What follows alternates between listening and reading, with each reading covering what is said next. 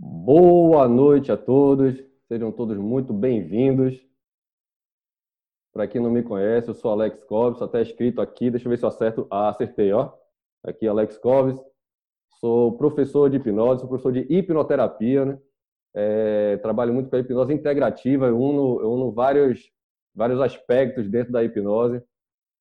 Sou também professor de hipnose não verbal, sou treinador comportamental e agora estou lançando também um curso básico de microexpressões.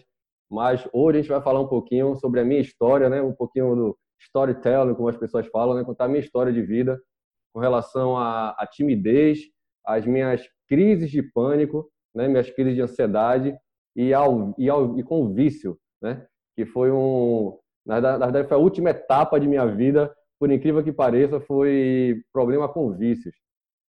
Mas eu acredito que algumas pessoas que estejam aqui, talvez estejam aqui por, por ter se identificado com, com o tema. Não sei se se identificado, é, se identificado de forma é, é, como eu, né, que passei exatamente pelo problema, ou só pessoas que vieram aqui só para se inspirar na minha história. É, eu queria dizer, antes de mais nada, apesar de eu contar a minha história aqui, é, independente de, de se vocês acharem que é uma história bonita ou não, a minha intenção não é fazer uma palestra motivacional, né? Essa coisa de trazer emoção para todo mundo. Apesar de que eu sei que vai ter momentos que realmente vai ser emocionante, que talvez até eu mesmo me emocione. Eu estava aqui revisando, né, algumas coisas que eu ia falar, né, fiz algumas algumas pescazinhas aqui e eu estava relembrando, né, de algumas alguns momentos aí da minha vida. Eu até me emocionei aqui é, fazendo essa essa revisão aqui para passar para vocês. Então, vou começar a minha história e engraçado que essa, essa, essa volta, essa, essa escrita que eu fiz aqui para passar para vocês um pouquinho da minha história, acabou criando vários links. Olha só, como é sempre bom você estar tá fazendo uma autoanálise, tá, tá, tá, tá se estudando cada vez mais. Agora, eu fazendo essa revisão aqui, já tive mais links com relação a coisas minhas do passado, que já estão resolvidas, certo? Que já estão resolvidas, por sinal, mas que eu ainda não tinha entendido por que, que aconteciam certas coisas e outras não, né? E é como eu digo, pouco importa muito assim o que aconteceu, e sim o que a gente traz para hoje em dia. Às vezes, às vezes a gente fica muito preso a, a, aos eventos do passado e não esquece que muitas vezes essa coisa que está no corpo da gente, às vezes é mais importante do que a gente voltar lá no passado para ver o que, que é, né? Tem casos que sim, é mais necessário. Mas no meu caso mesmo não foi necessário. Então, assim, quando eu tinha, aproveitar aqui a minha pescazinha aqui que eu fiz, porque é muito importante é, eu começar contando essa parte da história quando eu tinha 17 anos. É, por que, que eu vou contar essa história? Porque eu moro, hoje eu moro na Chapada Diamantina, no Vale do, no vale do Capão. Para quem conhece, isso fica aqui na Bahia. Para quem não conhece, é um local paradisíaco, né? um local é, de turismo intenso. É, pessoas do mundo todo vêm aqui. E eu, quando estive aqui, olha só quem está quem está aqui, a mãe do Lucas Kane. Que honra! Maravilha. Ó, oh, ela disse que já passou por isso, tá vendo? O trauma te faz viver preso ao passado é, portanto, fora do tempo, exatamente. Nunca um momento, olha só que aula que o Felipe está dando. Nunca um momento, nunca a sua verdadeira vida. Tive depressão também, a hipnose foi minha libertação. Pois é, exatamente. E olha só que engraçado, eu tinha 17 anos, juntei com três amigos meus e viemos aqui para a Chapada Diamantina para conhecer a Chapada Diamantina, né? Com 17 anos, novinho, sem compromissos na vida, né? Eu tinha uma namoradinha, né? Que inclusive essa namorada foi a mãe de minha filha, acabou sendo a mãe de minha filha, né? Mas, enfim, a gente chegou aqui na Chapada, ficamos deslumbrados, né? Eu sempre gostei muito da natureza, né? Sempre gostei muito da natureza de verdade. E quando eu cheguei aqui na Chapada, é, eu e esses dois amigos meus, né? Pode dizer que são dois irmãos meus, né? Que até hoje, inclusive, um é vizinho meu hoje em dia. Olha só, a gente com 17 anos de idade. E a gente é vizinho agora aqui. Ele é professor da escola aqui da Chapada Diamantina. É, e aí a gente decidiu, né? A gente, aquela coisa assim de, de, de, de juventude, né? Não, é quando a gente completar 18, 19 anos, quando a gente tiver mais, a gente vem para aqui para morar na Chapada Diamantina, vamos, vamos. Aí fizemos aquele acordo, né? E o que é que aconteceu? Eu tava com essa namorada, né? É, minha namorada acabou engravidando, os anos passaram, minha namorada engravidou. E esses meus amigos, eles cumpriram o que eles disseram. Eles vieram para Chapada Diamantina. E eu não vim, né? Até aí tudo bem, beleza minha namorada engravidou. E aí que para vocês começarem a entender, né, essa minha história. E só para dar logo esse linkzinho, eu sempre fui um cara muito tímido, é, só que não aquela timidez que tira a funcionalidade da pessoa. e sim uma timidez que, em alguns momentos, né, lhe atrapalha, né? Mas não aquela pessoa tímida ao ponto de, de tirar a funcionalidade, não conseguir as coisas por causa da timidez, fazer várias coisas. Não, tinham coisas pontuais que a timidez me bloqueava, certo? Mas eu conseguia conviver com essa minha timidez, porque eu sempre fui um cara brincalhão, né? É, uma das coisas que eu descobri também que o fato de eu ser brincalhão tem muito a ver com esconder a minha, a minha timidez, né? Tinha muito a ver com isso. A gente vê muitos atores famosos hoje em dia que se queixam disso, né? É, inclusive muitos humoristas, né? Muitas, muitas pessoas da comédia que sofrem depressão. Então parece que meio que o humor, as brincadeiras, parece que, que acaba tornando-se um, um escudo para a gente nesse momento. E eu utilizei isso inconscientemente, certo? Eu, eu, utilizei isso depois que eu fui descobrir que eu utilizava essa essa forma de brincar muito para me esconder da minha timidez. E é, então a minha esposa, aí veio a minha esposa engravidou em 96. Minha filha nasceu. Perto da minha filha nascer, a minha avó que queria muito, né, ver a netinha dela nascendo e tudo mais, próximo da minha filha nascer, a minha avó faleceu de uma forma muito rápida, né? Ficou doente e em uma semana faleceu. Nunca teve nada e morreu muito rápido. Eu considero ela uma pessoa de sorte, né? Morreu com 83 anos e, mas enfim, ela não não não viveu para ver a netinha dela nascendo. E eu tenho a maior certeza do mundo assim que o, as crises de pânico começaram por causa desse divisor de água, da perda da minha avó e, e, o, e o, o, nascimento da minha filha, né? Dois estados emocionais muito fortes, inclusive contraditórios. E a partir desse, dessa, nessa época aí, eu comecei a ter esses desconfortos de pânico, de sentir coração palpitando, de respiração ofegante e sem entender o que é que era. E agora imagine em 96, a gente sabe muito quem quem já teve experiência com, com ataque de pânico na década de 90 sabe muito bem que quase ninguém sabia explicar o que, é que era aquilo. E eu fui no médico para ver o que, é que era aquilo, no médico clínico, né? Porque eu não sabia o que, é que era, até então eu estava sentindo no corpo, né? É, já desconfiando que era algo da mente, né? Mas fui no médico clínico e cheguei lá, sentei e, e, o médico perguntou: E aí, me diga aí, o que é que você tem? E aí eu respondi aquela resposta que é bem clássica de quem tem ataque de pânico naquela época. Porque hoje a gente identifica o que são, o que é uma crise de pânico e tudo mais, naquela época não. E aí eu falei para o médico, né? Doutor, é, eu não sei nem dizer exatamente para o senhor o que é que eu estou sentindo. Aí a resposta do médico. É, Bom, se você não sabe nem dizer o que você está sentindo, eu não posso fazer nada por você aqui ele falou assim de uma forma muito grossa, assim, quase que me dispensando. Eu, cara, na mesma hora, eu levantei, saí, não quis mais fazer a consulta, né? Deixei ele e meu pai lá dentro do consultório, né? deixei ele e meu pai lá dentro, do, saí, depois meu pai saiu, eu falei, rapaz, você não quer conversar? Eu digo, não, pai, não tem nada para conversar, não, cara, olha a conversa do cara. E aí, enfim, saí, não resolvi né, o problema, muito pelo contrário. E aí comecei a ter essas crises de pânico recorrentes, né? E começaram a, começou a piorar. Certo? Minha filha nasceu, muito legal, muita emoção, aquela felicidade toda, mas sempre eu voltava para aquelas crises de pânico. E foi horrível isso para mim, até que em 99 né, eu entrei para a faculdade. E na faculdade tem os famosos seminários, né? Tem os famosos seminários. E seminário é você ir lá para frente e falar em público. Ó, a Mônica está falando, eu tive a primeira crise com 27 anos em São Paulo, em 99. A minha foi em 96. Eu estava com 20 anos. Então, eu, quando chegou no momento da faculdade, no momento de apresentar seminário, e aí, vou, fazer até uma, vou até voltar um pouquinho no tempo com vocês aqui, na época da escola, daquela coisa de levante aqui para falar para seus colegas, né, apresentar um trabalho. Eu era o cara que eu fugia disso.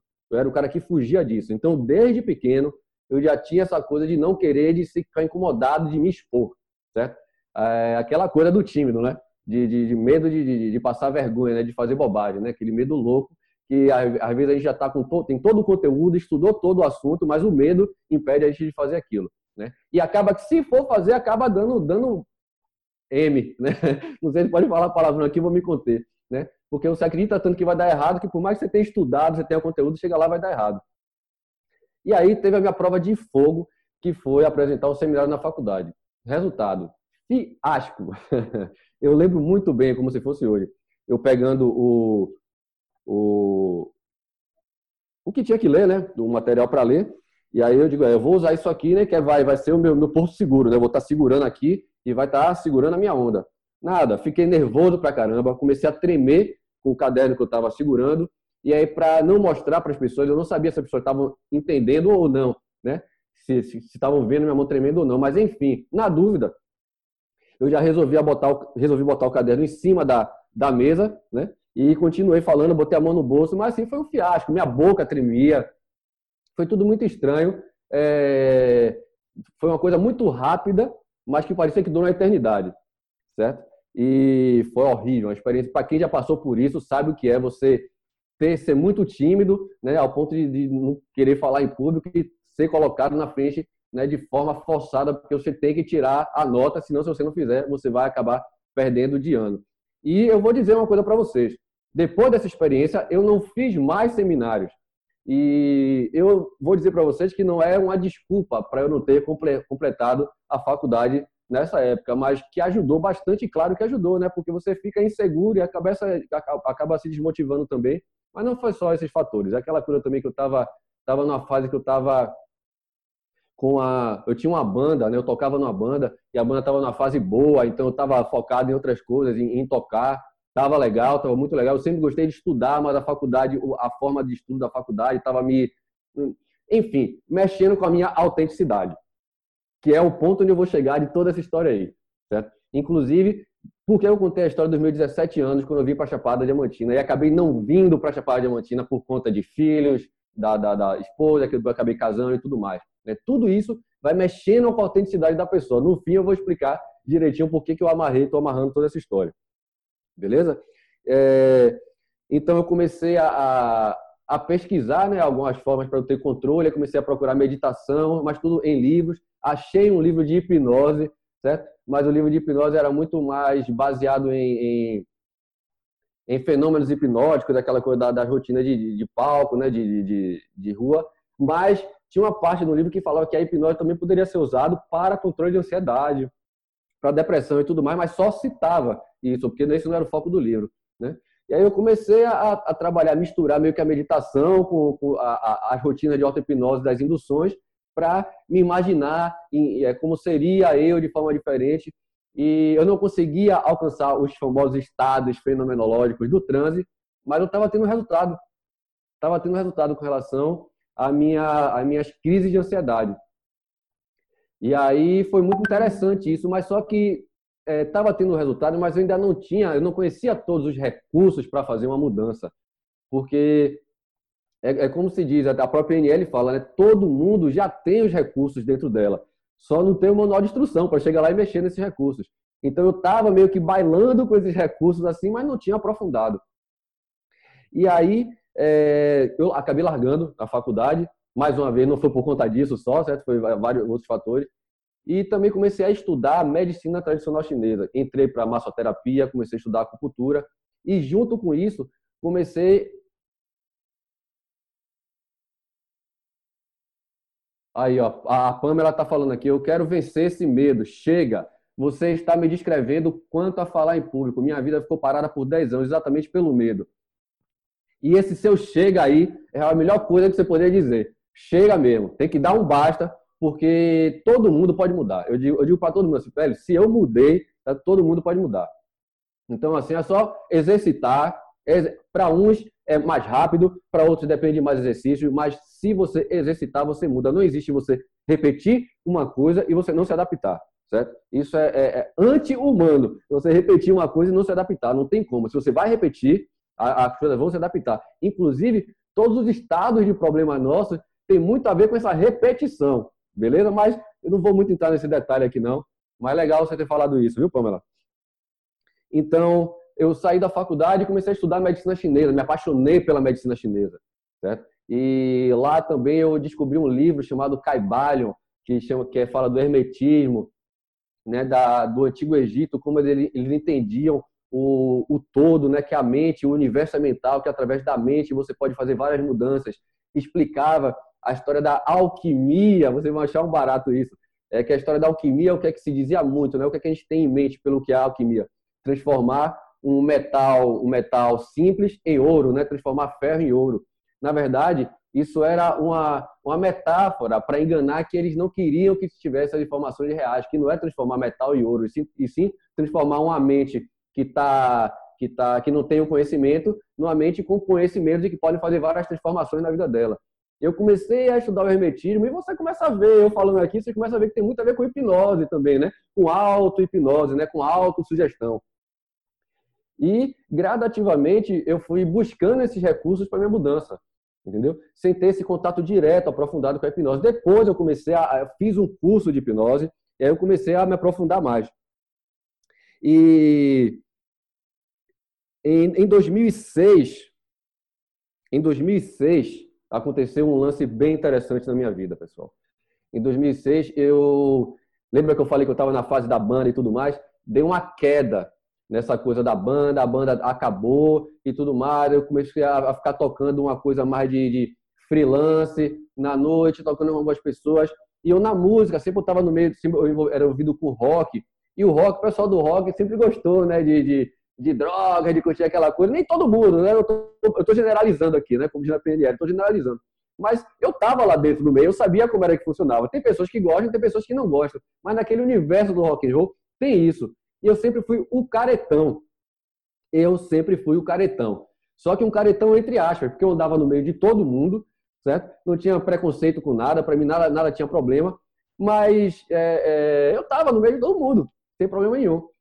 E em 2006, quando eu parei de tocar, né, que eu tinha um equipamento muito bom, eu resolvi vender o meu equipamento de, de como músico e comprei um equipamento para alugar som, né, para alugar equipamento de som. E comecei a alugar equipamento de som na noite. E aí que eu comecei a me envolver com droga. Porque eu não estava mais tocando, não estava mais fazendo o que eu gostava, estava fazendo uma coisa que eu não gostava, indo para a noite para perder noite, fazer uma coisa que eu não gostava, porque apesar de eu ser músico, eu sou, sou gosto muito de rock, mas eu gostava muito de ir para para os eventos. Quando eu ia tocar, eu não, não, não sou muito da noite, para falar a verdade, né? Eu não sou muito da noite. E quando, então eu estava indo de forma muito forçada. Aí vou voltar à ideia da autenticidade, que eu estava falando com você no início, perdendo a minha autenticidade. Beleza? Aí o que, é que eu fazia? Eu ficava em casa, né? Tava ganhando razoavelmente bem, né? Porque estava sempre alugando meu equipamento de som tinha instrumentos em casa e comecei a estudar mais música em casa, mas só estudando, sem tocar, sem me divertir, sem fazer o que eu gostava mesmo.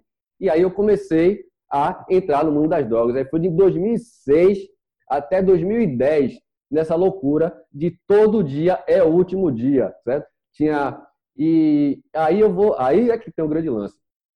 Quando eu comecei nessa coisa da, da droga, né? Eu usava e me e ficava super empolgado, né? Tocava guitarra e tocando bateria e tudo muito legal, tudo muito legal. Eu tinha mais disposição para fazer as coisas, mas depois de um tempo eu já não estava tendo essas sensações. Eu estava sentindo tristeza e estava voltando a ter os meus ataques de pânico, que eu já tinha parado de ter ataque de pânico. Começava a sentir o coração disparar, né? a mão suar, é, vou desmaiar, estou passando mal. E aí eu, cara, aí identifiquei, né? Identifiquei e só que assim, ao longo desses quatro anos é, de vício, é, no início não estava realmente, eu não tava, eu não tinha o que me queixar, eu não estava me sentindo mal, estava muito divertido. Mas no finzinho, que aí eu comecei a ter esses ataques de pânico e tudo mais. E é, e pessoal, é uma, é uma, é uma situação muito louca, porque assim, você sabe que o troço é ruim, certo? Ponto, certo? É, além de você saber que o troço é ruim, porque é ruim mesmo, ainda tem toda aquela estrutura que criam com relação à droga que você já vem. Você acha que você é viciado pela droga pelo fato do que as pessoas dizem o que significa vício, então você acaba tendo essa crença de que o vício é o que aquilo que eles estão dizendo que é e acaba acreditando que o vício está na droga, certo? E o vício não está na droga, pessoal. O vício não está na droga. O, o problema está na pessoa, certo? na falta de, de, de autenticidade, na ansiedade e outros problemas. A droga é só uma fuga dela e acabam colocando a droga como o, o, o, o, como é? o ator principal, o protagonista da história, quando na verdade não é. Então as pessoas, esse é o grande problema do combate às drogas. A pessoa fica combatendo o vício da pessoa, achando que tem que combater aquela coisa da droga e não é. Tem que ver qual é o histórico de vida da pessoa, né? Como é tudo que aconteceu na vida da pessoa e não chegar assim, ah, não, ele é viciado em cocaína, tem que tirar cocaína para ele sair do vício. Não é isso, ele vai migrar para outra coisa ele vai migrar ou para Netflix ou para ou para site pornô, certo? Ele tem que resolver esse problema que ele tem, certo? E a droga é só uma fuga. E o meu problema era essa falta de autenticidade. Foi muito claro para mim. Isso depois, isso foi um insight que eu tive dessa minha falta de autenticidade. É, eu, agora, imagine, eu consegui resolver o meu problema e depois eu descobri qual era o meu problema, né? Que foi em 2018, se eu não me engano, num curso de hipnose não verbal, que o Giancarlo Russo estava falando sobre autenticidade, o Alberto Delisola também. E aí minha ficha caiu. Digo, ah, então foi aquilo que aconteceu comigo. Então eu já tinha me resolvido no problema, sem nem saber exatamente o que, é que era. É por isso que eu digo que muitas vezes você não precisa ficar se preocupando é, um evento, se foi alguma coisa do passado, e sim o que é que está acontecendo ali com você agora, o que é, o que, é que ele está lhe atrapalhando ali naquele momento. A autoanálise, é, é, eu acho muito mais válida você fazer uma autoanálise do que ficar essa coisa de busca ao passado, né? É como eu digo, tem algumas situações que até é válido, né? mas o presente, o presente é onde está acontecendo. Então vamos mexer no presente, que é lá que a gente faz a mudança. Pelo menos é, é, é, a, é, a, forma que eu uso até na abordagem com meus clientes.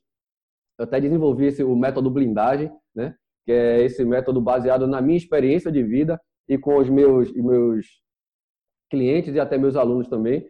E aí eu, eu criei, desenvolvi esse método né, através de alguns pilares, né? São sete pilares que eu construí para esse método e que realmente é, foi muito efetivo para mim. E deixa eu ver aqui para não me perder. E aí, quando chegou em 2010, eu dei um basta, certo? Eu disse que eu não queria mais ficar com nessa coisa de me sentindo mal. Comecei a fazer os exercícios com relação à ansiedade, comecei a ter controle com relação a isso e eu resolvi voltar para a Chapada Diamantina. Eu resolvi voltar para o Vale, voltar, olha como eu estou falando, não voltar. Resolvi ir para o Vale do Capão. Depois de 20 anos, depois de mais de 20 anos, eu resolvi aquela busca dos 17 anos de idade né, que eu coloquei um sonho em minha mente de, de vir morar aqui. E agora eu vim morar, vim morar com 34 anos, se eu não me engano. Eu vim morar aqui. E aí, cara, me encontrei, certo? Agora eu vou dizer para vocês, não achem que você vai se livrar do problema migrando de um lugar para o outro, certo? É por isso que eu contei essa história, porque tem todo um histórico de eu ter vindo para cá, certo? Não é só, ah, eu adoro aquele lugar, eu vou para lá para mudar de vida. Então, ah, aqui, eu estou aqui com esses meus amigos aqui, todo mundo, pessoal viciado, eu vou sair daqui, eu vou me mudar para outro lugar. Tá? Ajuda, ajuda, certo? Mas não é isso que vai resolver seu problema, certo? A coisa é dentro de você. Então, deixa eu dar continuidade aqui. Uma coisa que, que, eu, que eu deixo muito claro para quem está ligado a problema de vícios e tudo mais, toda vez que você colocar uma meta para você, não só vício, qualquer compulsividade, qualquer, qualquer repetição que você tenha, se você se comprometer com alguma você colocar um objetivo para resolver alguma coisa, nunca negocie consigo mesmo depois que você já estabeleceu aquela meta, né? Que é uma coisa, esse era um problema que eu via muito comigo. Certo? Não, a partir de hoje eu não vou fazer mais isso. Aí chegava depois e digo, não, eu vou fazer o seguinte, hoje eu vou fazer, vou fazer, porque eu sei que amanhã eu não vou conseguir fazer. Isso daí não é um bom sinal, certo? Não é um bom sinal. Você ficar negociando consigo mesmo depois que você já traçou o seu plano. Então você reveja logo. Se você está fazer essas renegociações para quem está querendo deixar de comer, aí não está segurando a onda, está tentando comer, é, veja, você está pensar assim, não, não vou comer só hoje, que é final de semana. Então, assim, não negocie consigo mesmo. Certo? Isso não é legal. Depois que você traça o plano, certo? se você vê que não está dando certo, refaça o plano todo de novo, em vez de só ficar renegociando, renegociando naqueles momentinhos você consigo mesmo. Isso é horrível. Você acaba virando nesse vício de negociação consigo mesmo e você acaba entrando nesse loop hipnótico. Por isso que eu digo que todo problema que a gente acaba é, se afundando não deixa de ser hipnose também. Né? A Ludmilla explicou muito bem, né, antes falando sobre a, a hipnose, né, o que é hipnose, né, como funciona na mente da gente a hipnose, foi bem legal. O Felipe está falando que o princípio SMART, depois que você estabelece a meta, não tem mais volta. Pois é, Pois é que se você. É, exatamente, se você negociar consigo mesmo, depois que está tudo prontinho, é sinal que você está. É como se tivesse uma outra pessoa que estivesse lhe corrompendo. Certo? É como se tivesse uma outra pessoa lhe, lhe, lhe, lhe corrompendo. E quem é essa outra pessoa? É o, seu, o que a gente chama do, da, da, mente inconsciente, né? que eu gosto mais de chamar do modo automatizado de pensar. Né? Não quero comer o doce, não quero comer o doce, não quero comer o doce, não quero comer o doce. Ah, eu vou tirar só um pedacinho aqui do doce não quero nem mais. Pronto. O automático acabou falando mais alto.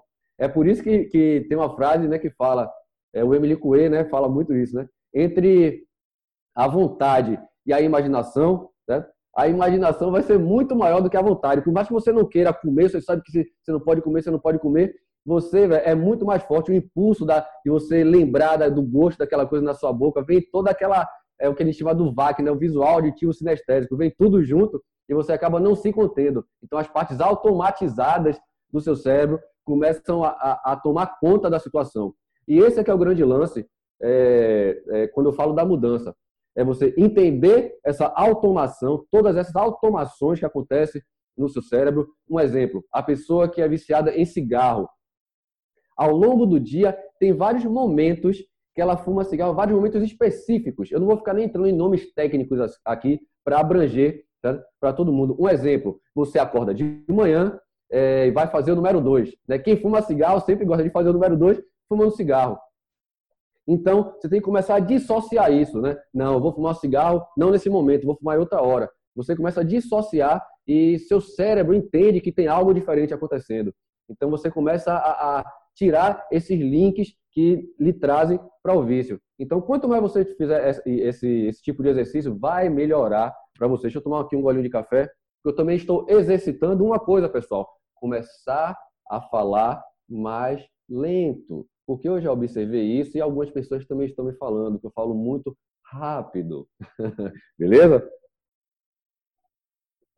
Pessoal, se vocês tiverem alguma dúvida, podem perguntar aí, fiquem à vontade, porque senão eu vou falando aqui que história não falta para a gente contar. Beleza? É... Com relação à ansiedade, as minhas crises de ansiedade, uma coisa que me ajudou bastante, bastante as crises de ansiedade, ou desculpa, é, a minha timidez, certo? Falar da timidez primeiro. Uma das coisas que ajudou muito na minha timidez foi exercícios de visualização. Para quem foi que falou aqui mais cedo? Quero vencer esse medo. Chega a Pamela, né? A, a Mônica também, né? Então, não sei se foi com relação a essa coisa de falar em público, acho que é. Então, é, qual o exercício que é muito poderoso, muito poderoso com relação a essa coisa de, da timidez. Né? Um exemplo aqui. Eu que tinha medo de falar em público, né? de falar, de apresentar um seminário na faculdade. Todo mundo que tem esse problema de timidez, a primeira coisa que ela pensa é: meu Deus do céu, vamos supor, receber uma ligação hoje, que amanhã vai ter que apresentar o um seminário na faculdade. Se ela é uma pessoa que sofre de timidez, quando eu falo de timidez, é timidez que gera ansiedade, que você passa mal, né? Que tira a sua funcionalidade. Então, se ela recebeu a ligação de noite, que ela vai ter que fazer apresentar o seminário amanhã de manhã, ela vai ficar com aquilo na cabeça, vai passar a noite toda sem dormir direito, pensando na cena. Ai, meu Deus, quando eu chegar lá, vou ficar nervoso e minha mão vai começar a tremer, eu já sei, vai me dar branco ela já começa a fazer o que é o que eu chamo da auto-hipnose tóxica.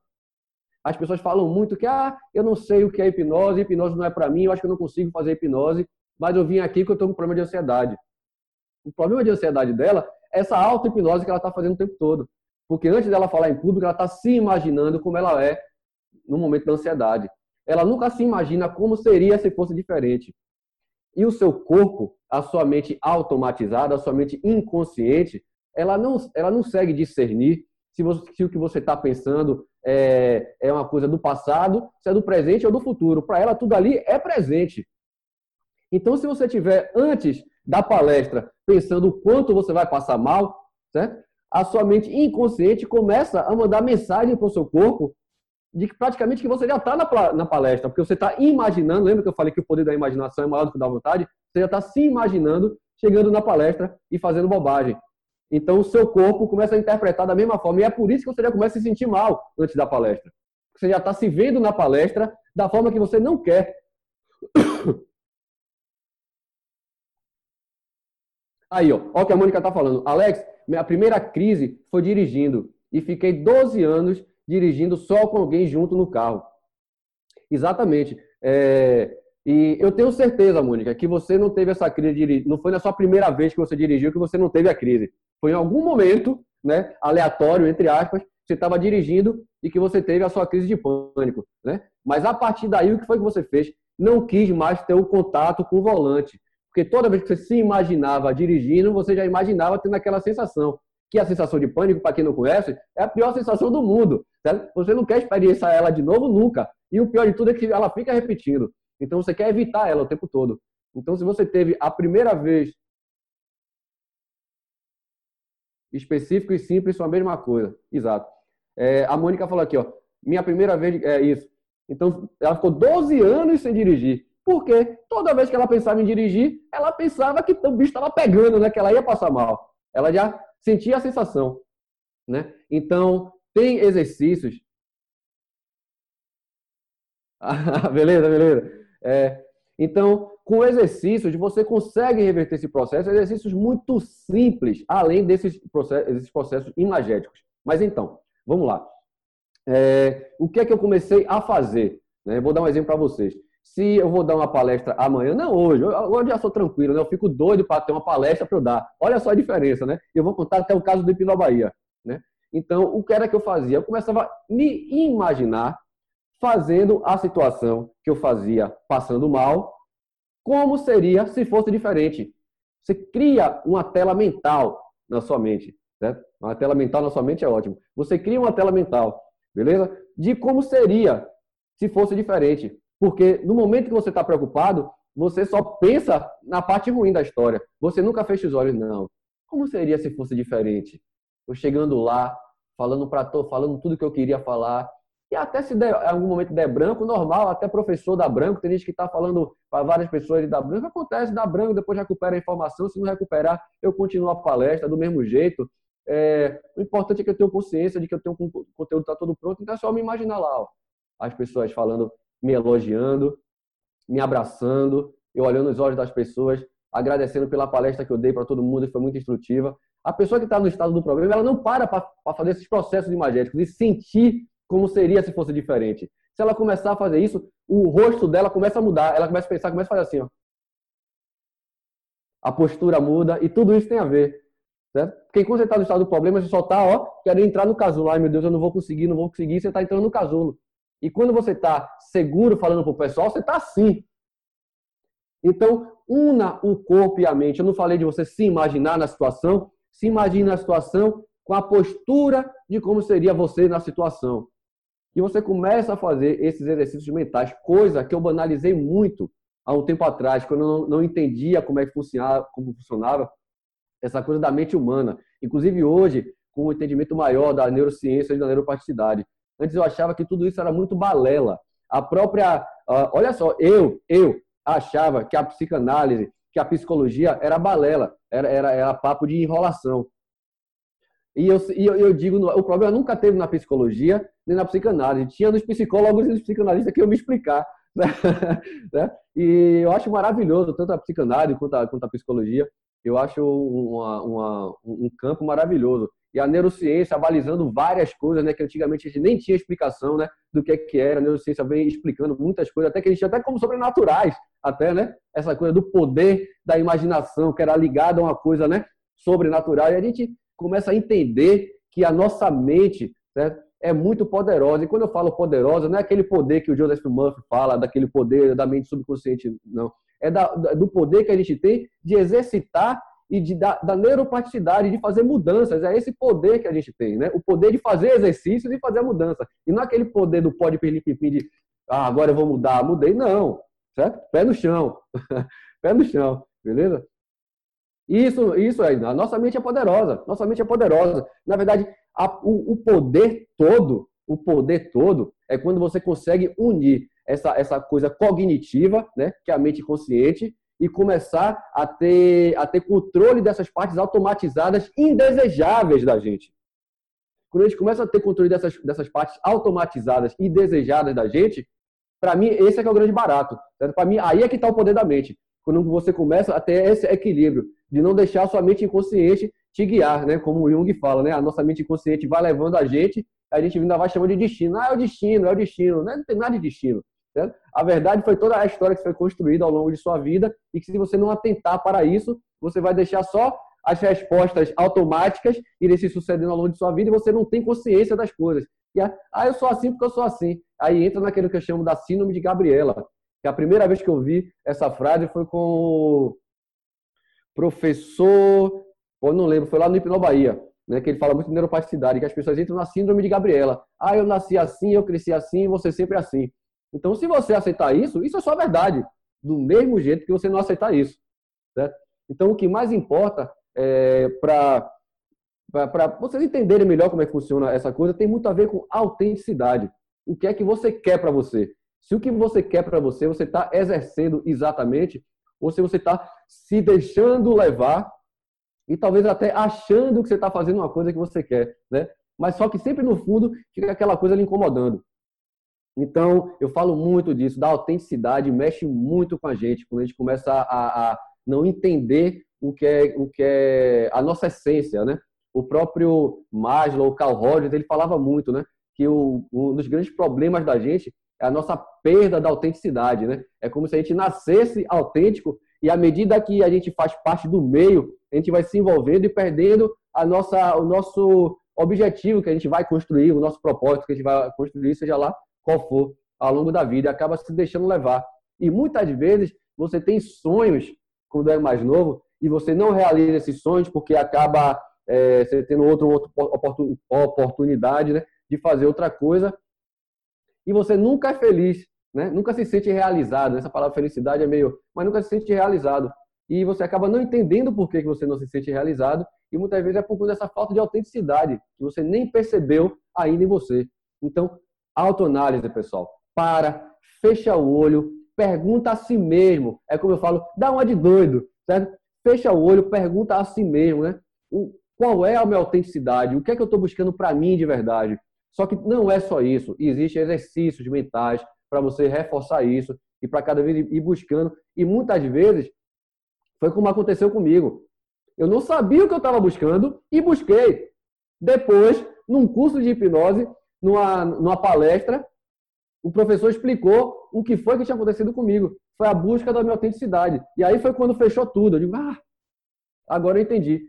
E aí por isso que eu falei para vocês que antes da, de começar aqui o, o, a palestra aqui de vocês, eu, eu vim escrevendo algumas coisas e que acabou né, trazendo esses alguns links que eu não tinha que eu não tinha observado ao longo do tempo. Ou seja, a análise a gente tem que fazer sempre. Porque por mais que a gente faça e acha que teve um insight muito legal, talvez ainda tenha faltado coisa. Então sempre faça autoanálise, faça autoanálise, sempre esteja se analisando. Beleza? E com relação ao pânico, né? Eu dei uma dicasinha, né? Foi uma dica básica, né, com relação à timidez de você se imaginar fazendo aquilo e com relação à ansiedade, né? Ansiedade em si, porque a timidez ela vem com ansiedade junto, né? Ela começa a disparar esse desconforto no corpo. Então, para você mexer, porque eu falei muito aqui da, da parte mental, né? De você se imaginar fazendo uma coisa, como é que você se sentiria. Tudo bem, que vai para o corpo também, mas olha como eu comecei pela mente, pela imaginação? Se imagine e sinta como seria você diferente. E aqui eu já vou é, dar uma outra dica de uma forma contrária, né? Para trabalhar corpo-mente, né? Mente-corpo, né? Que é trabalhar os processos imagéticos e seu corpo responder, e trabalhar processos corporais para sua mente responder. E aí eu acho que você tem uma, você une, certo? Essas duas, essas duas forças, que é o corpo e mente, que a gente nunca deve separar um do outro, nunca na vida, beleza? Então, tem exercícios muito legais para você trabalhar o seu corpo, porque muitas vezes você não está pensando em nada. Você não está pensando em nada e tem uma crise de pânico. Tem uma crise de pânico quando você está pensando, ah, eu fui assaltado é, e toda vez que eu lembro do assalto, eu tenho a sensação de como se estivesse acontecendo de novo, né? o corpo me tremendo e tudo mais. Até então você tem, você sabe por que, que você está tendo esse desconforto. Mas e quando do nada você está numa festinha ou então sei lá, na lanchonete e dá esse mesmo desconforto sem você ter pensado em nada. Então, como é que, através da imaginação, você vai reverter esse processo? É mais complicado, porque já está no corpo, né? não está no pensamento. Então, tem exercícios para você trabalhar direto no corpo. E as pessoas que não podem ficar muito presas só hipnose, hipnose, hipnose. Se é corpo e mente, vamos, vamos pegar, trabalhar processos imagéticos e processos corporais. Inclusive, tem várias técnicas de hipnose que são voltadas também para processos corporais. Mas eu digo assim, você focar mesmo do corpo e do corpo atingir a mente, certo? Um exercício muito legal, que é o exercício de spin sinestésico. Esse é, é um exercício que eu acho que aonde eu estou, eu passo esse exercício para todo mundo, pela efetividade dele. E para vocês terem ideia, eu chamo esse exercício essa técnica de Rivotril orgânico. é, eu, por que, eu chamo de Rivotril orgânico? Porque realmente ele acalma. E acalma de uma forma muito rápida, né? sem você precisar de tomar remédio nenhum. Já usei várias vezes com meus clientes. A gente, é, se vocês quiserem, a gente pode fazer esse exercício agora. Né? Eu não sei como é que está o tempo da gente, né? A gente vai até. Ó, a Lorena fala aqui, sim, que a gente tem um tempinho, né? Então, mas é um exercício bem rápido eu passar para vocês e eu acredito que vai ser vai ser muito bom para todo mundo, até para quem nunca experimentou crise de pânico, certo? E, e, e, que pode ajudar alguém que tem a crise de pânico, porque se você nunca teve crise de pânico, esse exercício aqui é tão simples, você pode espalhar para todo mundo. Espalhem esse exercício a todos que vocês conhecem que tem crise de ansiedade. Beleza? Espalhe para todos. A Luciana disse que a gente vai até às seis e meia, então vamos que vamos. Ótimo. Ó, a Érica está falando aqui que a hipnose seria ótimo. É, a gente pode fazer um processo hipnótico aqui. A gente pode fazer. É, o que é que vocês acham da gente fazer um, um processo hipnótico aqui, bem rapidinho, de um, de um processo imagético? Então, vou fazer essa da ansiedade mais corporal e a gente vai para o imagético, beleza? Para a gente não perder tempo. Temos 40 minutos, então vamos lá. Esse exercício de spin sinestésico. Olhe a simplicidade dele a efetividade, porque tem isso. Tudo que eu passo para as pessoas, eu busco é, passar as coisas mais simples possíveis, junto e sendo mais efetivas possíveis. Eu sempre estou nessa busca dupla, efetividade e simplicidade. E quando você vai para o caminho da simplicidade, você tem que ser um bom, que ser uma pessoa persuasiva com o seu cliente. Porque o fato de ser simples, é, o seu cliente muitas vezes dá descrédito pelo fato de ser simples. Certo? Um exemplo aqui: se você falar para um cliente seu que tem 30 anos sofrendo de depressão e você dizer para ele, para ele começar amanhã fazendo exercício, de escovar os dentes, ao invés de escovar com a mão direita, que ele escova todo dia, começar a escovar com a mão esquerda, ele pode não fazer porque vai achar que é balela ele não vai entender o porquê daquilo. Então, ah, colega, fui, fui no hipnoterapeuta, ele disse que era para amanhã começar a escovar o dente com a mão esquerda. Ele não sabe o que é neuroplasticidade. Então, você tem que fazer um trabalho de psicoeducação com seus clientes para entender a efetividade do processo. Porque se você está trabalhando com hipnose, na hipnose existe uma coisa chamada loop hipnótico. E dentro do loop hipnótico existem quatro portas muito poderosas e uma delas é a crença. Se seu cliente entrar na clínica e você não desfizer a crença dele de que ele pode mudar, certo? não vai nada dar certo. Nada vai dar certo ali dentro. Nada. Você vai falar, falar. Normalmente é o cliente que depois, tudo depois que você fala, você termina a frase, ele fala, é, mas é porque. Quando o cliente entra nessa, é, mas é porque, você já pode ver que é um cliente que você vai lhe dar mais trabalho. Certo? Normal, ótimo. Adoro desafios. Mas é um cliente que vai lhe dar mais trabalho. Diferente da, da Mônica, né? Foi a Mônica que falou chega, né? Então, quando a pessoa. Eu estou voltando aqui, pessoal, para ver se eu acho. A Pamela falou: eu quero vencer esse medo, chega. Quando o cliente chega assim na clínica, certo? Aí é outra história. É outra história, certo? O que você falar, ele vai estar tá fazendo, vai estar tá naquela coisa, mas se você começar a passar os exercícios simples, ele vai fazer um dia, vai fazer dois dias e vai dar descrédito. Então, ensine a ele o poder da efetividade de um exercício simples, certo? É, isso é muito interessante. E só o Felipe está falando aqui, ó, poucos entendem, mas terapia é puro aprendizado.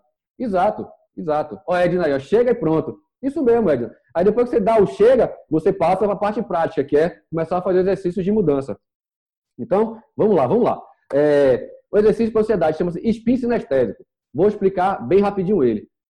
Por que esse exercício é tão poderoso? Vou explicar a história por trás do exercício. É, todo mundo, eu até falei aqui um pouquinho sobre isso, todo mundo que está com depressão, que está com crise de pânico, que está nessa sensação, ela tende a ir para essa posição, né? Ah, é, ficar assim, né? Que é essa posição fetal. O pessoal fala de posição de tartaruga, se escondendo no cacho de tartaruga, mas eu gosto de remeter mais antigo ainda, né? Uma coisa que é para todo mundo, uma coisa mais. É, o útero da mãe, né? Como é que a gente fica no útero da mãe? Na posição fetal porque é a nossa, é a nossa proteção maior. Ali a gente está totalmente protegido. É por isso que a gente tende a fazer isso, buscando essa proteção inconscientemente, automatizadamente. Lembra que eu falei da parte automática da gente, que a gente tem que ter controle? Então, a partir daí, você vai começar a trabalhar o corpo, beleza? Como? Primeiro, mudando essa posição. Se observando toda vez que você está meio borocochô, você vai ficar assim. Então comece a fazer isso. Uma outra coisa, o sorriso. Faça, faça a boca do sorriso, porque tudo isso é ancoragem, é uma ancoragem que você não fez de forma consciente, é uma ancoragem de forma inconsciente, assim como a posição fetal. É uma ancoragem de forma inconsciente, beleza? Então, o seu, a sua mente né? O seu cérebro entende que quando você faz isso, você está feliz. Beleza? Então, vamos enganar o cérebro? Faz assim, né? bota o peito para fora. E o seu, você. Façam aí, façam aí. Vocês vão ver que seu corpo começa a responder. Certo? Pode fazer, não se sintam, não se sintam idiotas, não. Eu posso até se sentir. Fala assim, ó. Já muda a fisiologia, você já começa, a seus hormônios começam a, a se manifestar só a partir disso, beleza? Além disso, é, tem uma coisa, isso daqui, é, guardem isso aqui que eu falei para vocês, que vocês vão usar no spin sinestésico, na segunda parte do spin sinestésico. E o que é que vocês vão fazer? Esse spin sinestésico é um movimento, porque todo mundo que chega na clínica, elas tendem a fazer movimentos ou para fora ou para dentro, seja lá qual for, certo? Ou para fora. Ah, eu não aguento mais quando eu chego no trabalho para encarar aquele meu chefe, me dá uma agonia, ou então ou eu não aguento mais, chega no trabalho me dá uma agonia para ver aquele meu chefe me dar um negócio. Ou seja, sempre ou ela bota para fora ou ela está fazendo um movimento para dentro. Então, a primeira coisa é identificar qual é o spin sinestésico dela, porque é subjetivo.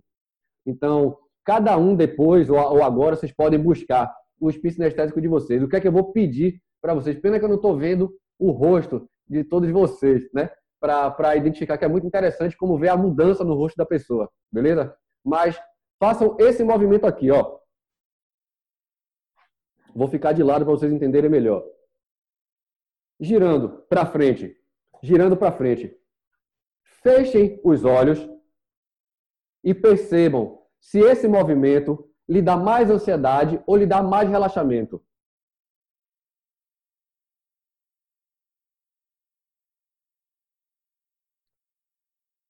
Se quiser, pode fechar os olhos.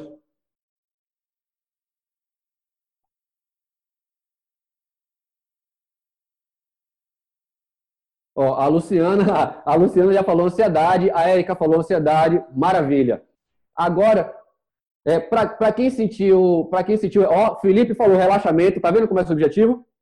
É muito subjetivo. Então, assim, para quem, para quem sentiu relaxamento, pode parar por aí, tá ótimo, certo? Tá ótimo. Vocês já encontraram seu relaxamento, não tem por, já sabem que a sensação contrária é, é, é, é fazer o movimento contrário, beleza? Mas quem sentiu ansiedade aí, ó, a Ludmilla falou, para dentro me incomodou um pouco, o Belmiro falou que relaxou. Olha o quanto é subjetivo. Ó, ansiedade, ansiedade, relaxamento, ansiedade, relaxamento, é... ansiedade, relaxamento, ansiedade. Olha como é muito subjetivo, beleza? Então, para quem sentiu a ansiedade, agora vai fazer o um movimento contrário. Vai fechar os olhos, vai, para somar com isso, você vai fazer a cara de riso e botar o peito para fora e vai fazer o movimento contrário, para dentro. Para quem sentiu ansiedade. E para quem sentiu relaxamento com outro, com, com outro movimento, pode fazer o, o movimento que sentiu relaxamento e fazendo a cara de riso e botando o peito para fora. E pode até se imaginar, pode enriquecer isso, se imaginar num lugar, lugar bom, num lugar que vocês gostam. Você pode enriquecer, né? Que é são as submodalidades, né? Colocar mais riqueza de detalhe, né? Nos seus pensamentos. Então vejam aí, pessoal, é, uma coisa que é muito rápida, muito prática, né? muito rápida, muito prática e que é uma coisa que eu trago muito rápido logo para minha clínica, é uma das primeiras coisas que eu faço com o meu cliente, porque o cliente tem que entender que é, é simples, mas é eficaz. Então, tudo que eu vou passar para ele a partir dali, para ele entender, olha, é simples e eficaz, igual a isso que eu acabei de passar para você. Né? Então, a Érica está falando o que, é, o que, é que significa. É exatamente isso que eu estava falando, o, o Érica. É, essas sensações ancoradas que a gente já tem.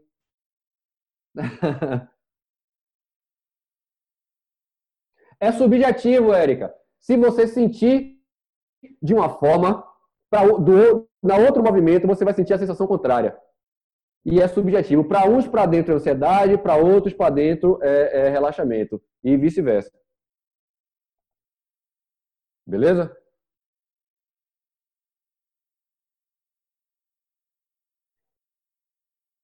Não, não, sabe por que, que não tem a ver? Eu, eu, acredito que não tem a ver com introversão e extroversão pela subjetividade, né? Porque se a gente pensar em introversão e extroversão, é, assim seria a introversão e assim seria extroversão. Mas a sensação não bate, entendeu? É muito subjetivo. É por isso que não, eu acho que não, não dá para rotular de, de introversão e extroversão.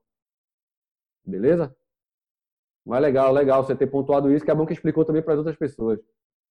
Beleza? Então, esse exercício é um exercício muito poderoso.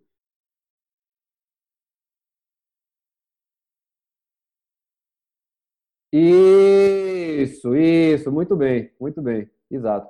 Então, é, agora o que é que a gente vai fazer, pessoal? A gente vai para as pessoas que têm, é, que seja tímido ou que tem problema de falar em público, de sentir aquele friozinho na barriga. Aliás, friozinho na barriga antes do evento faz bem, é bom. Friozinho na barriga é maravilhoso. Certo? Eu sou músico, antes de subir, eu sou músico desde, desde os 10 anos de idade que eu, que eu já toco, e desde os 13 anos de idade eu já faço shows. Certo? E até hoje, antes de subir no palco, dá um friozinho na barriga. Esse friozinho na barriga é maravilhoso, certo? O que não é bom é quando o friozinho na barriga se transforma numa disfunção, né? Seu coração acelera e você fica, ai meu Deus, não vou conseguir fazer aquilo, beleza? Que fique bem claro, ansiedade é nossa amiga. O que é nosso inimigo é a falta de controle, certo? O inimigo da gente é a falta de controle. A ansiedade é um bem, é uma dádiva, beleza? Precisamos de ansiedade, beleza? Então, assim, e o excesso é ruim, exato, exato. Então, eu vou passar para vocês aqui. É... Então, uma coisa para ficar bem clara: os processos de mudança eles se dão basicamente por dois fatores, né? Que devem ser é, é, é, muito, muito bem focados. Né? É, a emoção, você trazer emoção, a pessoa só muda por dois aspectos: ou por uma emoção muito forte, ou pela repetição. Certo? E se você unir os dois, maravilhoso, certo? O processo fica muito mais poderoso.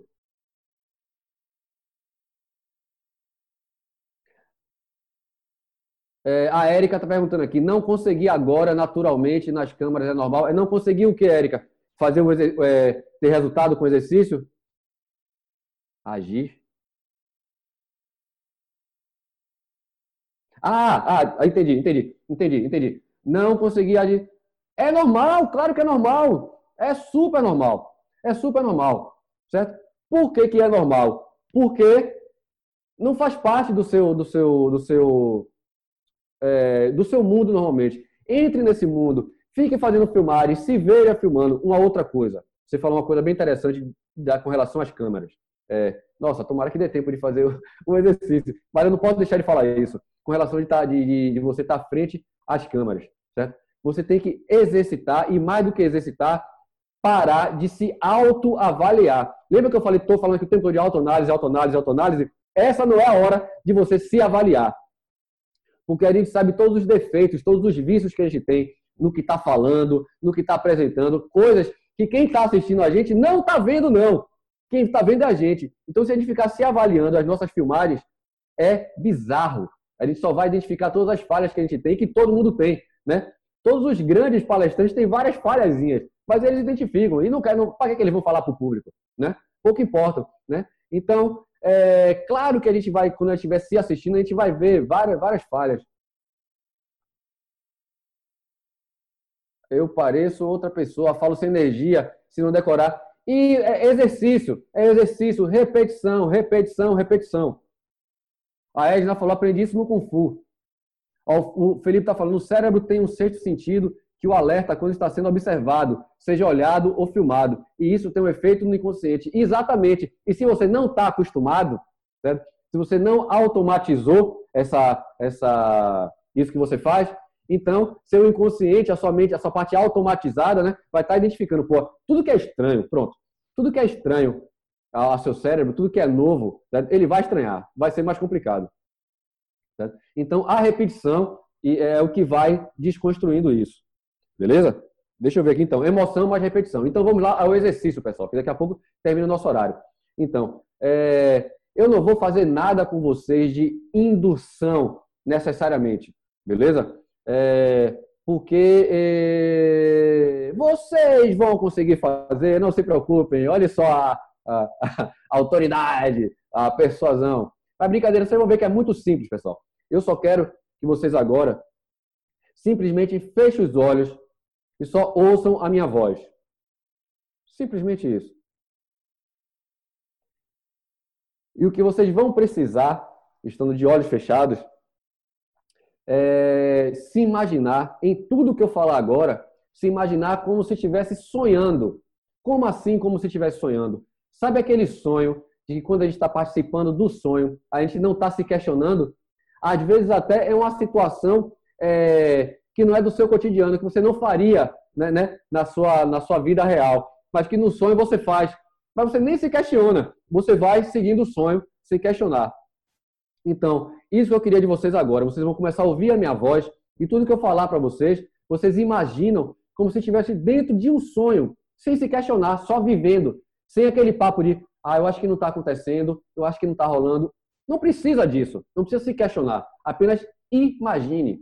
Certo? Eu não quero que você sinta, não vou falar que sinta, perceba, apenas imagine, certo? Como se você estivesse na, na, sem se questionar, beleza? E de olhos fechados, de olhos fechados e com a mão em cima das pernas, descanse a mão em cima das pernas, direcione a sua cabeça, né? Como se você estivesse olhando para sua mão direita, mas de olhos fechados, como se seus olhos estivessem abertos.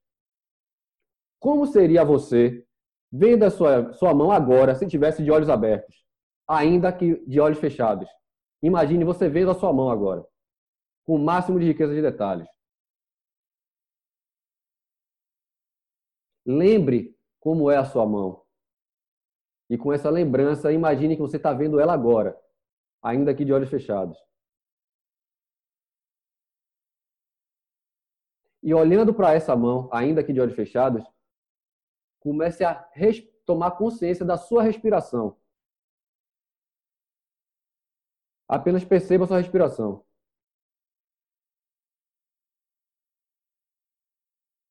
E de olhos fechados, percebendo a sua respiração, volte o foco para a sua mão como se estivesse de olhos abertos. E imagine a sua respiração sendo refletida na sua mão, como se a sua mão estivesse respirando junto com seus pulmões.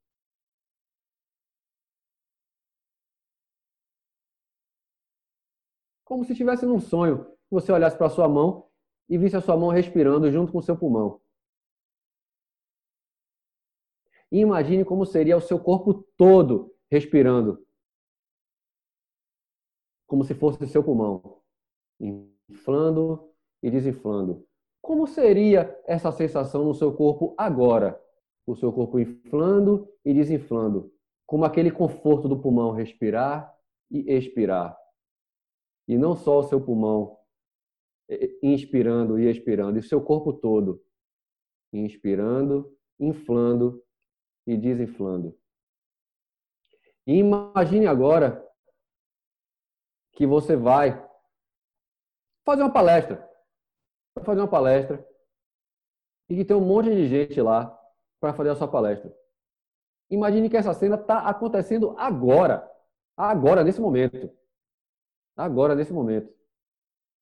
E antes, volte para a respiração e para a sua mão. E respire mais uma vez profundamente. E volta agora para as minhas palavras. Imagine como seria você indo dar uma palestra da melhor forma que na sua mente agora seria você falando em público. Você subindo e falando para as pessoas em público, de uma forma como você nunca se imaginou. Imagine como se fosse em um sonho onde você não se questiona e aquilo está acontecendo. Imagine você subindo, começando a falar com as pessoas e vendo a facilidade, construa essa realidade. Você falando com as pessoas, o assunto que você achar melhor para você estar tá falando nesse momento que você criou para você agora.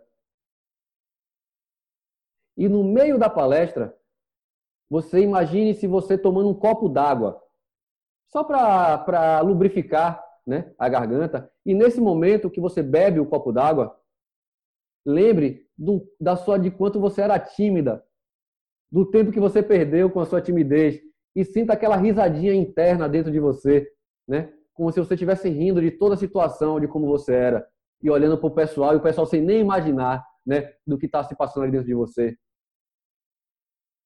E do nada, você imagine você mostrando esse sorriso sem querer na hora que você está bebendo esse copo d'água. E o pessoal que está assistindo você na palestra até percebe você dando essa risada. Talvez alguém pergunte para você por que esse riso. E você diz: não, nada não, nada não. Simplesmente você lembrou do quanto você tinha vergonha e o quanto é diferente agora.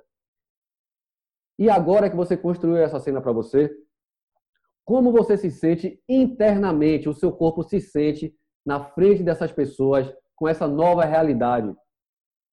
Terminando a palestra, as pessoas vindo até você, lhe dando parabéns, apertando a sua mão, o brilho nos olhos das pessoas, e você com aquela risadinha interna dentro de você de quando você era tímida, e vendo que bosta, que tempo que eu perdi, já podia ter feito isso há muito tempo.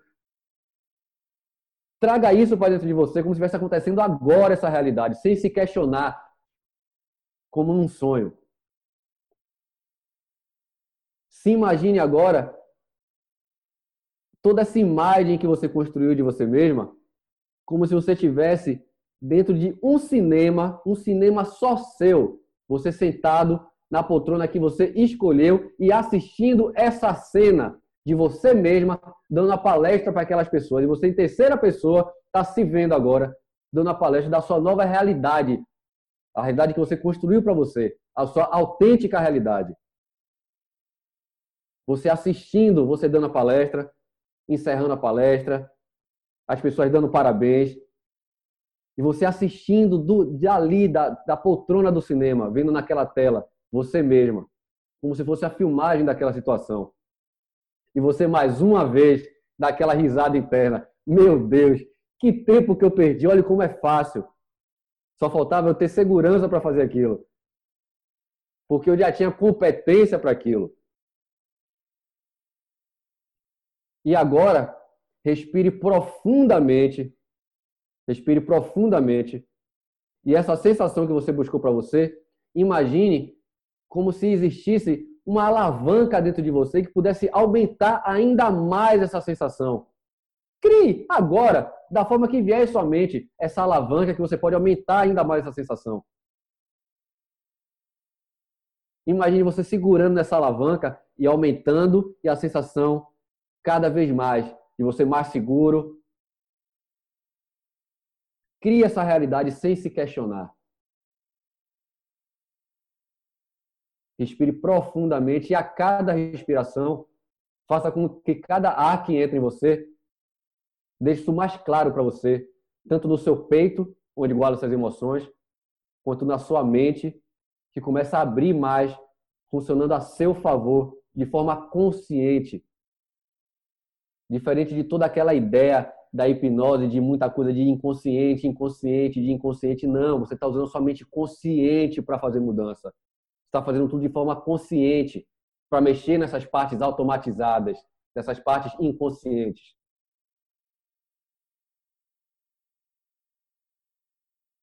Sinta isso dentro de você.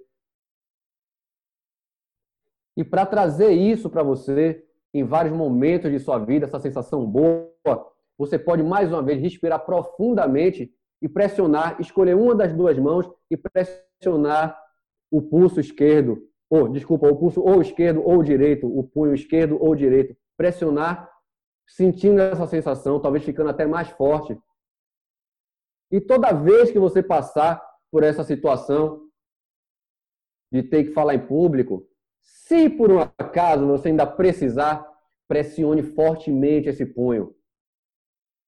E exercite você na situação da forma que você quer ser. Que essa é a forma que vai ser. E para deixar mais claro ainda para vocês, para vocês entenderem que não tem mimimi, que não é uma palestra motivacional, não é um papo de autoajuda. É exercício, é exercício, é neuroplasticidade. Eu não estou aqui para convencer vocês com palavras. Eu não quero que minhas palavras convençam vocês. Eu quero que vocês exercitem e obtenham resultados. E aos poucos, pode abrir os olhos, andar com aquela sensação de bem-estar dentro de cada um, sentindo o dedo dos pés, os dedos das mãos, respirando profundamente.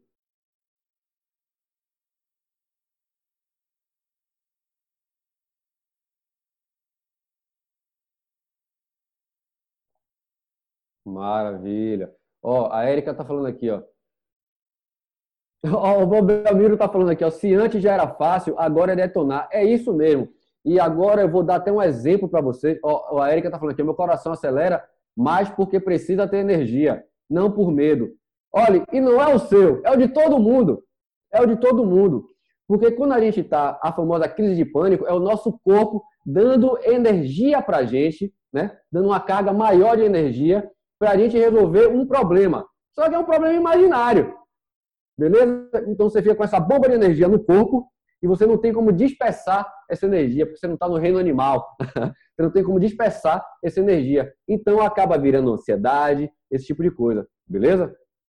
Então é autoanálise, pessoal, é se conhecer, né? se entender enquanto pessoa. Né? Eu falo, o pessoal fala muito dessa coisa, ah, não pode ser egoísta, não pode ser egoísta, não pode ser egoísta mesmo, não. Mas você tem que entender que se você não gostar de você primeiro, não se entender como pessoa, vai ser muito difícil você ser efetivo quando for ajudar outra pessoa. Beleza? Vai meio que sempre estar tá batendo na trave, certo?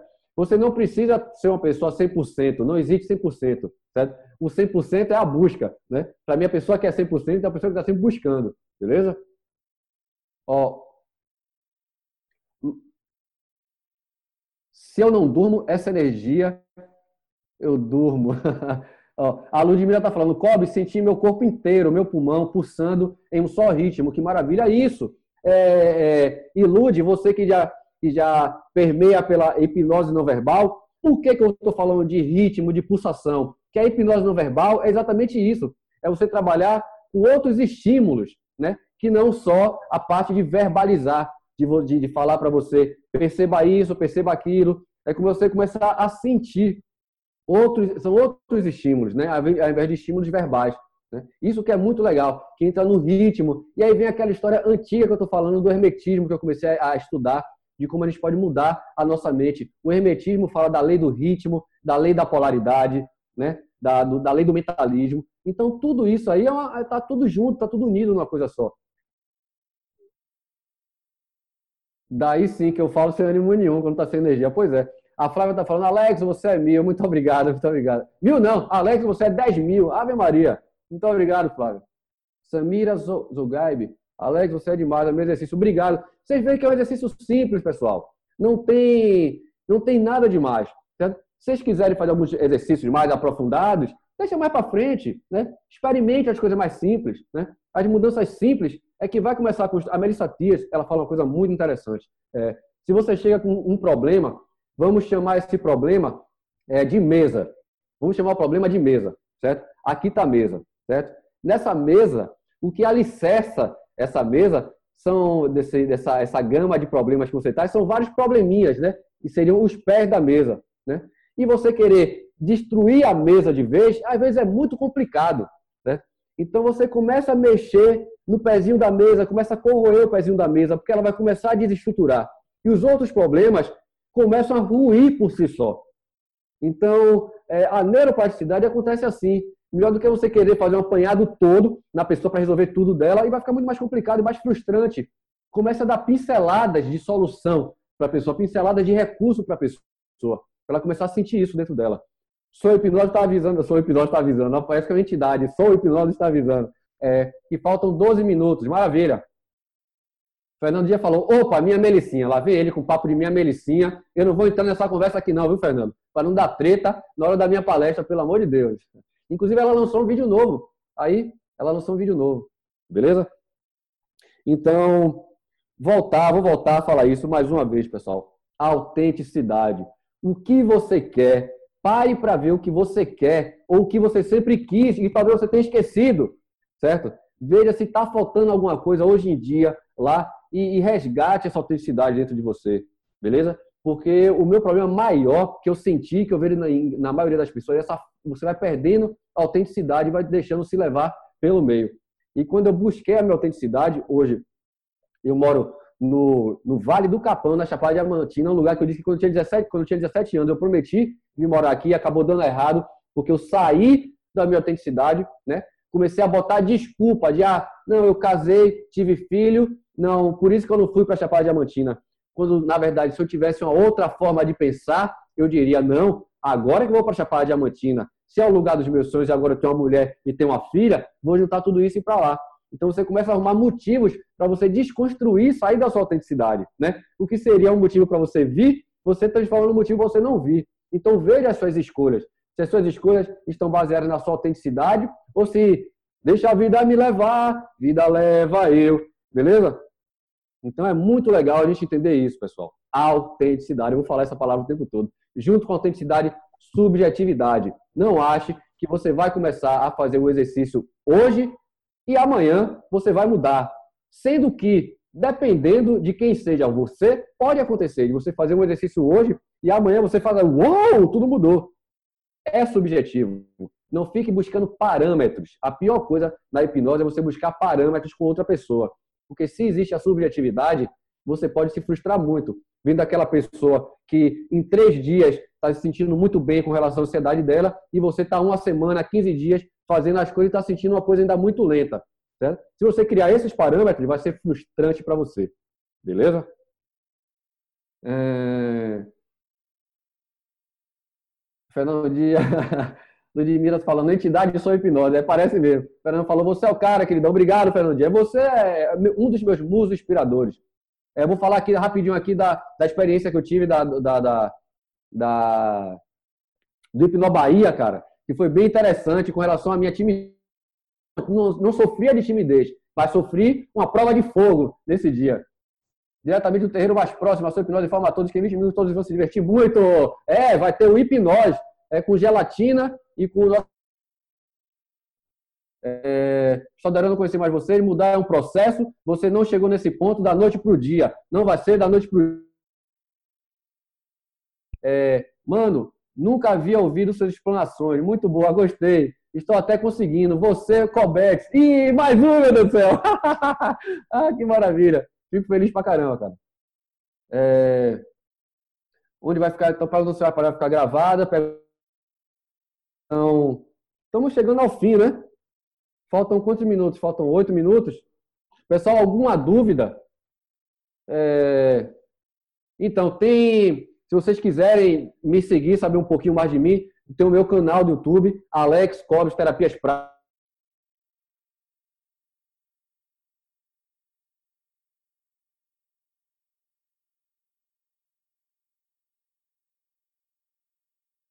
Vocês, bem legal, estou fazendo uma série de vídeos. Tem muito vídeo de hipnose não verbal também, que é uma coisa que nem todo mundo conhece, mesmerismo, fascinação, porque eu entrei no mundo da hipnose e acabei me apaixonando de, no contexto geral.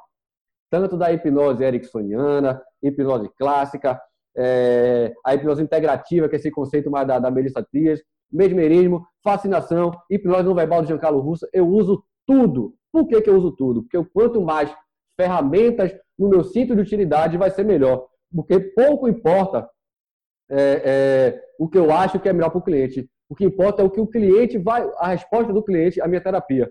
Então, se eu usar uma hipnose convencional, talvez não dê certo com o cliente, eu vou para a hipnose não verbal, enfim, eu vou explorando. Beleza? Então, se vocês quiserem saber mais de mim, no YouTube, Alex Cobres Terapias Práticas. Tem no meu Instagram também, que é Alex Cobres Terapias Práticas. Temos também o nosso. Aqui, ó. É,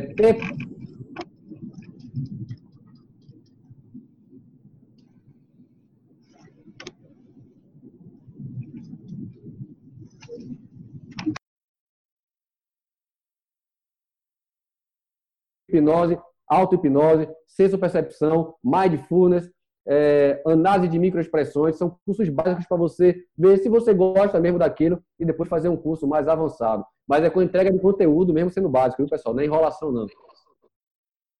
É, deixa eu ver aqui.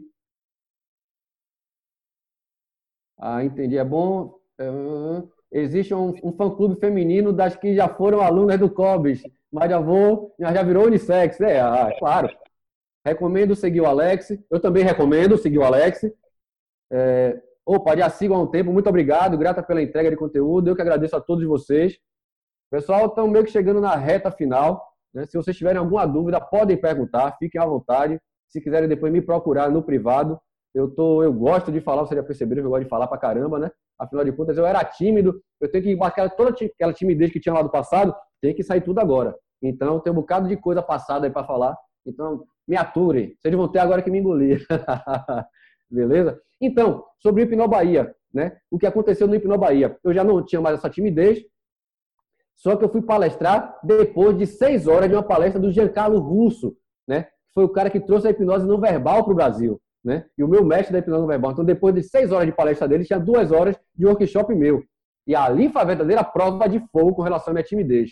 E, pessoal, é, deu um friozinho na barriga, mas foi espetacular. Para quem estava lá, eu falo assim, é, sem modéstia agora, assim, porque eu, eu, eu gostei muito, né? Porque eu, eu, foi uma superação. Eu estava um pouco nervoso e foi muito legal. No fim, o Giancarlo Russo ficou me ajudando, né? Foi meu monitor no meu workshop das práticas então, tudo fluiu maravilhoso. Tinha muitos hipnoterapeutas já, pessoas formadas no workshop, e foi maravilhoso o workshop, todo mundo gostou. É, ensinei, ensinei algumas coisas de hipnose não verbal nessas duas horas do workshop.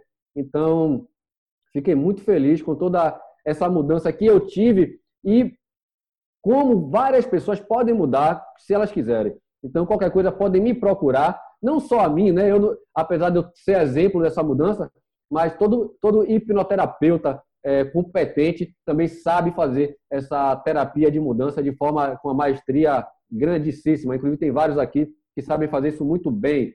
Beleza? Não vou nem citar nomes aqui, que é tanto nome. Ludmilla falou: foi incrível, o workshop ficou para a história. Foi, foi mesmo, foi muito legal. Foi muito legal. Neide também estava. Eu tenho um bocado de gente que estava lá no workshop. Tem um bocado de gente que estava no workshop. Pois é. Ali foi uma prova de fogo para mim, para quem não sabe. Né? porque, cara, depois do Giancarlo Russo, eu ter que palestrar e foi maravilhoso. Pessoal, muito obrigado, né? Faltam três minutos, então vou encerrar por aqui. Se vocês quiserem perguntar alguma coisa, tem esses três minutinhos finais aí. Mas basicamente é isso. Muito obrigado a todos. Me sigam no YouTube, que eu estou precisando de inscritos para fazer vídeos pelo celular, beleza? E é isso, pessoal. Estou por aqui. Eu acho que podemos já encerrar, né? Te vi em 2018, depois em 2019. Admirável. O céu não é limite. Aí, ó. A Luímila me viu. As pessoas que me conhecem o antes e o depois, o Alex Cobes, que sabem exatamente do que eu estou falando. Beleza? É, isso é, não tem a prova maior do que as pessoas que eu ficar falando aqui, as minhas mudanças todas. Né? Principalmente quem me conheceu lá atrás mesmo, né? Que sabe o quanto eu mudei. Pessoal, muito obrigado a todos. Uma boa noite. Continuem agora. Faltam dois minutos. O Rodrigo está falando. Muito... Rodrigo é outra pessoa maravilhosa aí também.